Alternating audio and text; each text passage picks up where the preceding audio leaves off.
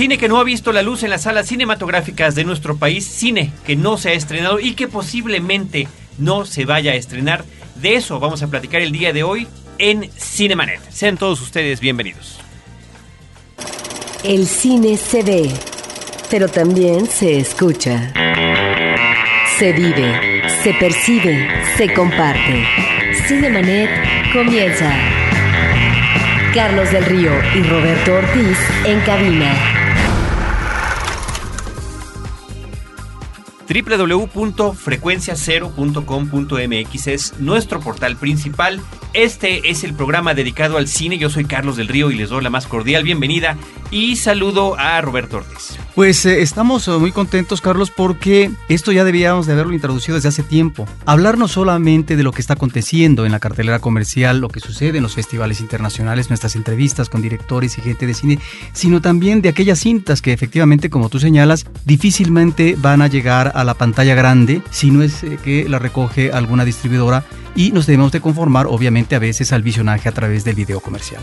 Lo que hemos eh, descubierto nosotros mismos, con nuestros amigos, todos ellos cinéfilos, con distintas responsabilidades en diferentes actividades, es que logramos encontrar a través del DVD películas que se estrenaron en región 1 o en región 2, que bueno, ni siquiera han llegado en DVD a México y mucho menos en estreno comercial o siquiera en estreno en festivales. Y creo que es importante que también demos fe, haya un recuento de lo que estamos viendo, de lo que están viendo las personas que nosotros conocemos y justamente para apoyarnos y para compartir con ustedes, dos de nuestros amigos nos están acompañando en esta ocasión. Por una parte quiero saludar a Javier Telles García. Javier, bienvenido, muchas gracias. Gracias. Él es cineasta, él es responsable del Departamento de Actividades Cinematográficas del Instituto Politécnico Nacional, así que es una persona que está en contacto con mucho cine y efectivamente dentro de ese visionaje, como dice Roberto, es que se descubren películas que no- nada más no llegan, ¿verdad Javier? Así es, es el caso de la película que queremos comentar eh, el día de hoy,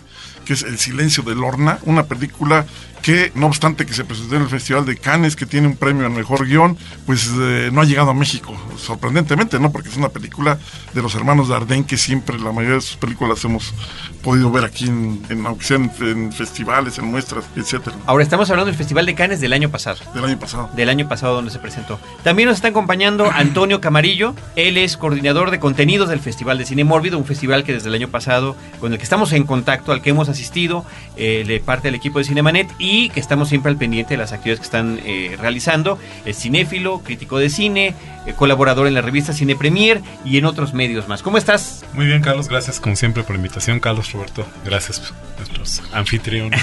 Oye, y lo que sí hay que comentar es que el tipo de películas que vamos a platicar aquí con ustedes, que queremos compartir con nuestro público, y que por cierto, si tienen alguna sugerencia que quieran hacernos llegar, lo pueden hacer a través de nuestra página www.cinemanet.com.mx. Ahí en cada episodio hay un espacio para que puedan ustedes poner comentarios.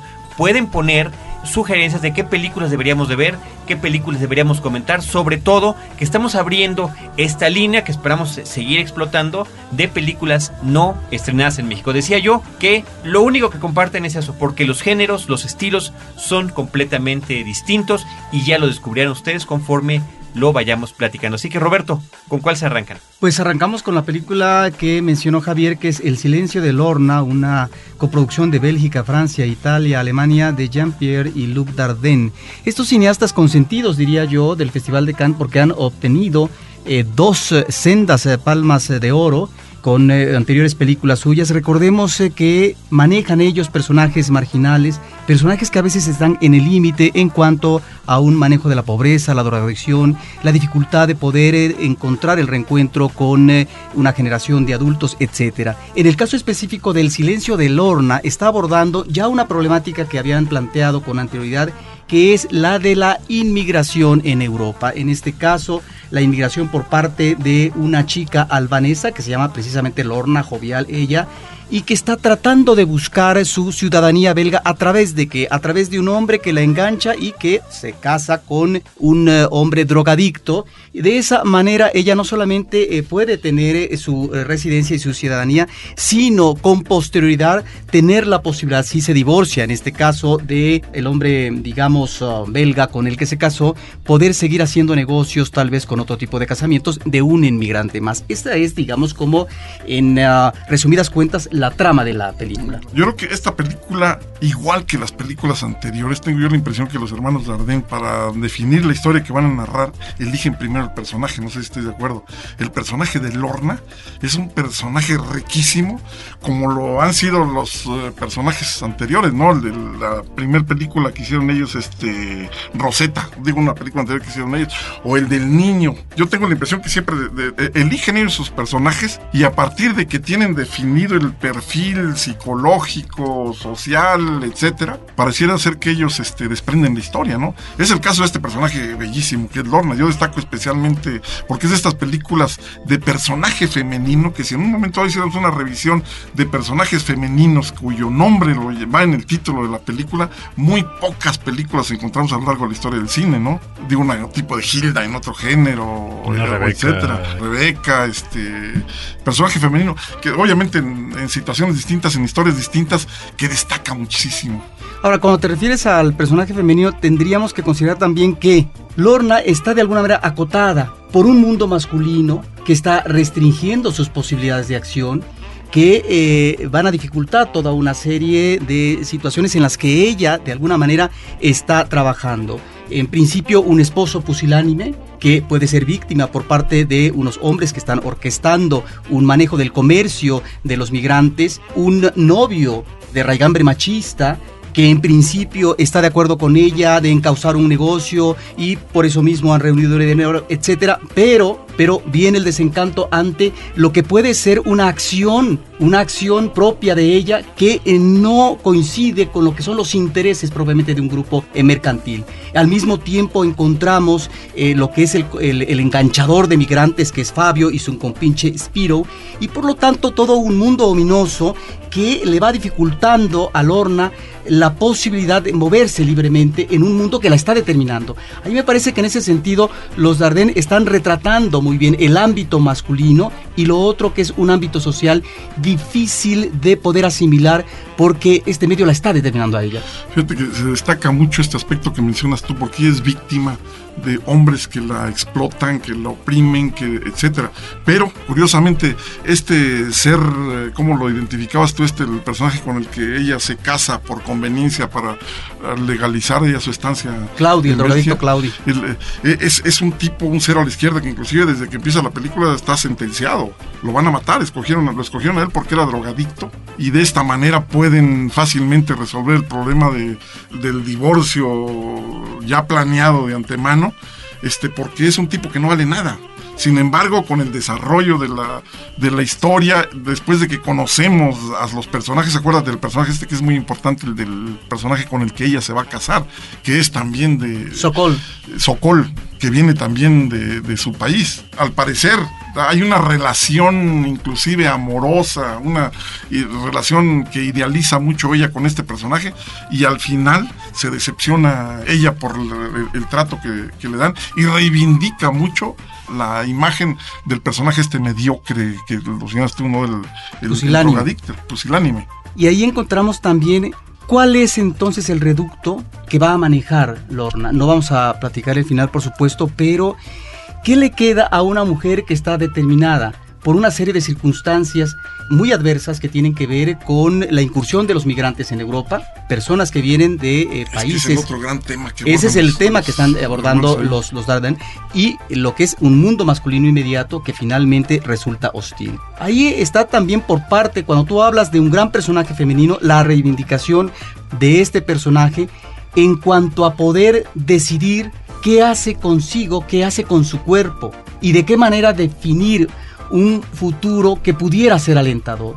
En ese sentido, me parece que la escena final de la película es una escena hermosísima. Dijiste que no le ibas a platicar. No, pero que nos remite. pero es muy bonita. No, pero, Pero no, la- es la que es podemos- la inevitable, podemos se, puede, calificar. se, se puede comentar, la verdad, y eso es, es, es, es muy interesante. Tal vez si partimos del hecho de que tal vez nadie va pueda ver la película después, entonces no, Pero no fíjate, hay es- problema es que, lo que, platiquen. ¿no? eh, esta, esta, estos cambios que se están dando en el mundo en, en los últimos tiempos, con la globalización, con la caída del comunismo, y que el personaje, por ejemplo, provenga de Albania, que la mujer sea albanesa. Albania no existía. Albania era un país que no pertenecía a ningún eje. Era, era un país comunista, pero que estaba, que estaba en conflicto con la Unión Soviética, estaba en conflicto con China, y era una isla aislada del, de- de- del planeta Tierra que no se conocía en, en- en absoluto. La- las referencias que hay siempre al a Albania en el cine, a mí me llama la atención eso porque no sé si recuerdan la película esta de Spike Lee de los tipos aquellos que atracan, que atracan el banco y que en un cierto momento no pueden identificar la lengua de los personajes Eh, que están ahí sí. y con muchos trabajos dicen, no, es, parece que es albanés. ¿Y de dónde viene eso, no? Digo, el hecho de que el personaje femenino venga de Albania, digo, es, tiene que ver con historias nuevas que se están dando actualmente con las transformaciones en Europa y especialmente en lo que tiene que ver con la, con la mujer.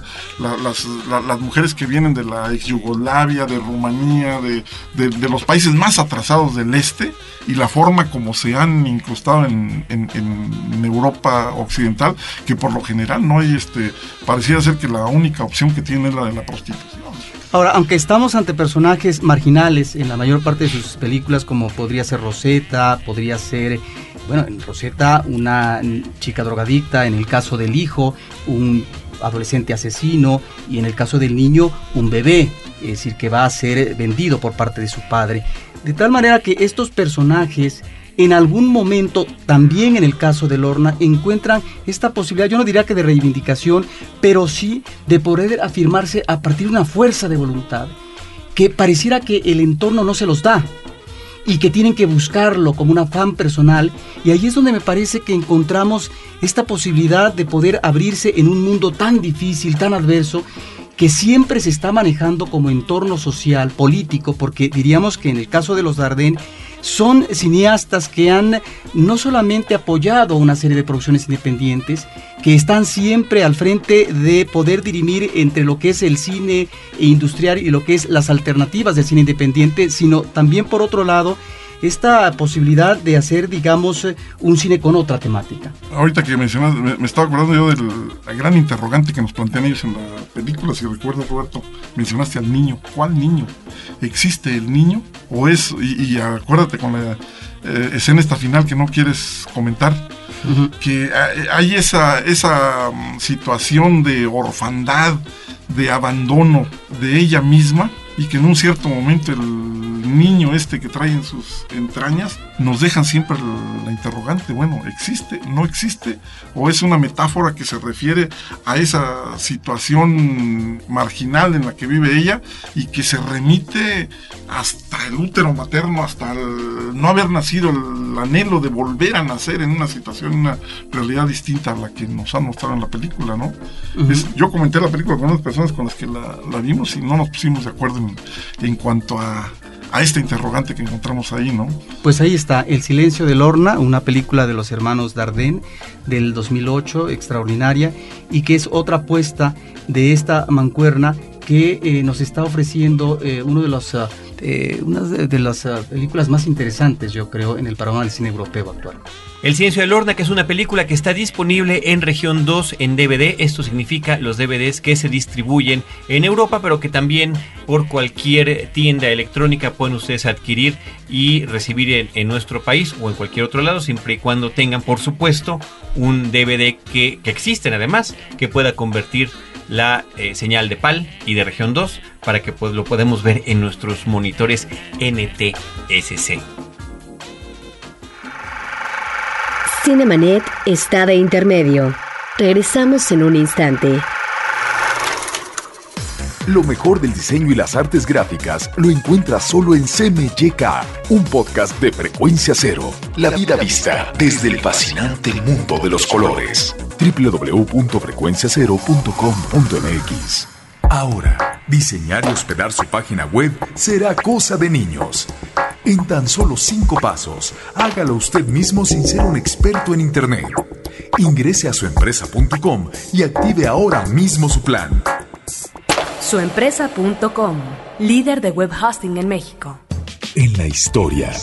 Acompaña a Roberto Jiménez a recorrer México en la historia. Porque La Máquina del Tiempo es un podcast de frecuencia cero. www.frecuenciacero.com.mx. Cinemanet. Ahora vamos Antonio y yo a platicar la que elegimos y esto tiene que ver un poco con el fenómeno del cine comercial que estamos viviendo actualmente, con el estreno de la onceava película de Star Trek, la onceava película de Viaje a las Estrellas. Es todo un fenómeno mediático por lo que significa desde sus inicios, lo hemos platicado en varios podcasts en este programa, desde sus inicios a finales de los a mediados de los años 60, eh, eh, su transición televisiva, los temas que abordaba, su traslado al cine y bueno, después de más de cuatro décadas, sigue la mata dando. Y por un lado, sigue dando también fanáticos de ciencia ficción que se pues especializan en ciertos temas o en ciertos géneros o inclusive en ciertos programas o películas en particular. La película de la que vamos a hablar nosotros se llama Free Enterprise.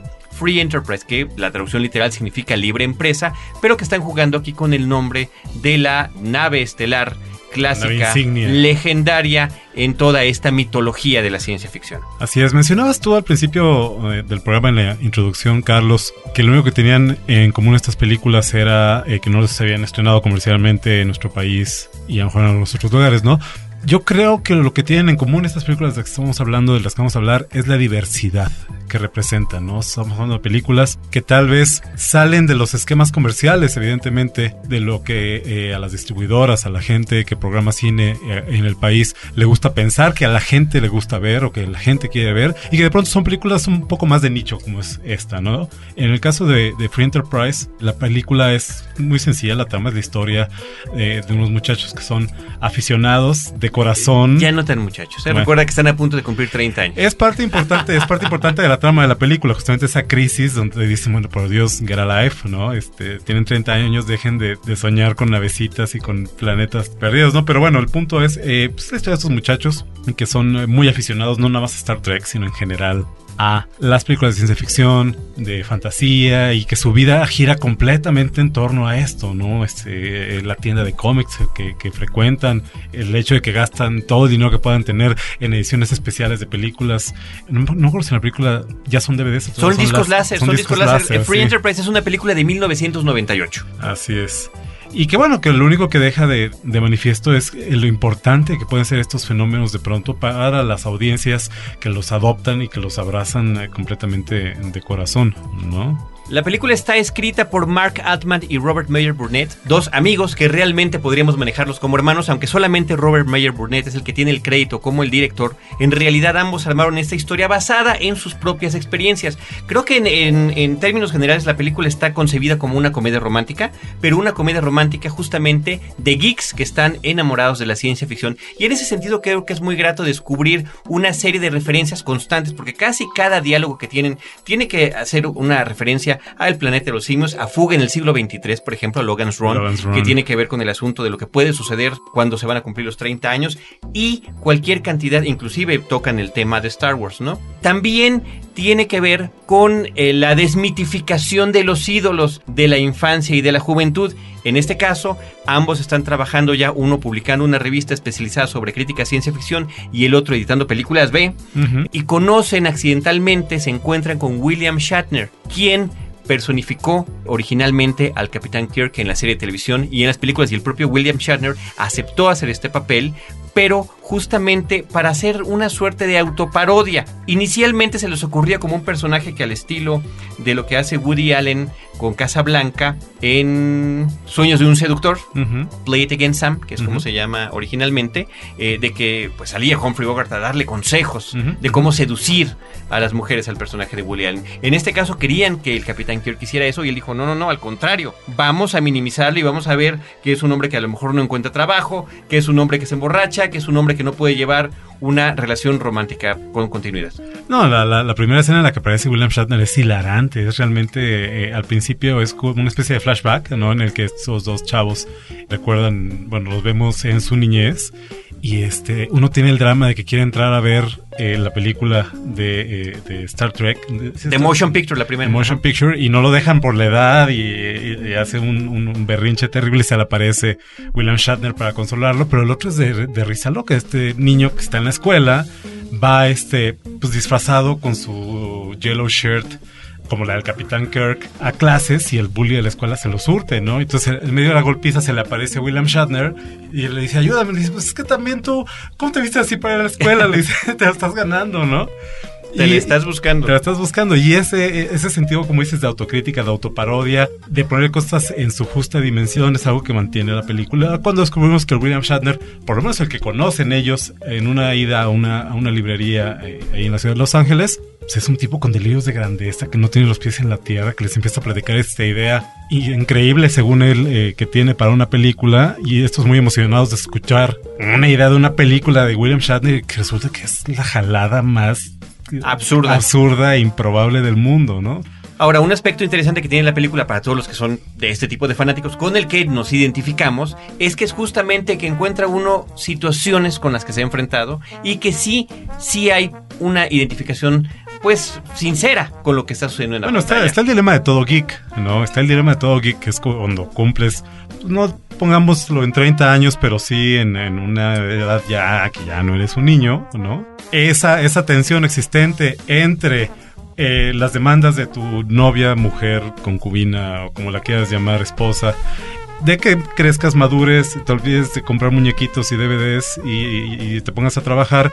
Y por el otro lado, este genuino deseo de estos chavos de, seguir glorificando esa infancia y, esa, y ese sueño que nunca se termina de perder cuando eres realmente un aficionado a algo. Este, ese es un dilema con el que más de tres personas eh, se pueden eh, identificar, ¿no? Y yo pensaría en esta película como parte de una trilogía que podría armar el público que, que sea afecto a esto, que tenga que ver con el fenómeno de Star Trek, porque insisto, es todo un fenómeno mediático, pero que no están directamente relacionadas. Esta sobre la vida de los fanáticos, pero vista desde la ficción y de la comedia romántica. Otra sería Galaxy Quest, que es representar cómo son las vidas de estos actores, si con lo que se han enfrentado en la pantalla se hiciera realidad y realmente fueran abducidos por extraterrestres y llevados al espacio exterior a luchar con otras razas, que Galaxy Quest, que es con, Tim Allen y con eh, Alan Rickman y Sigourney Weaver, o inclusive los documentales de Trekkies, que prácticamente siguen a los más extremos fanáticos de Viaje a las Estrellas. Y que son todas películas que evidentemente no encuentran, por lo menos,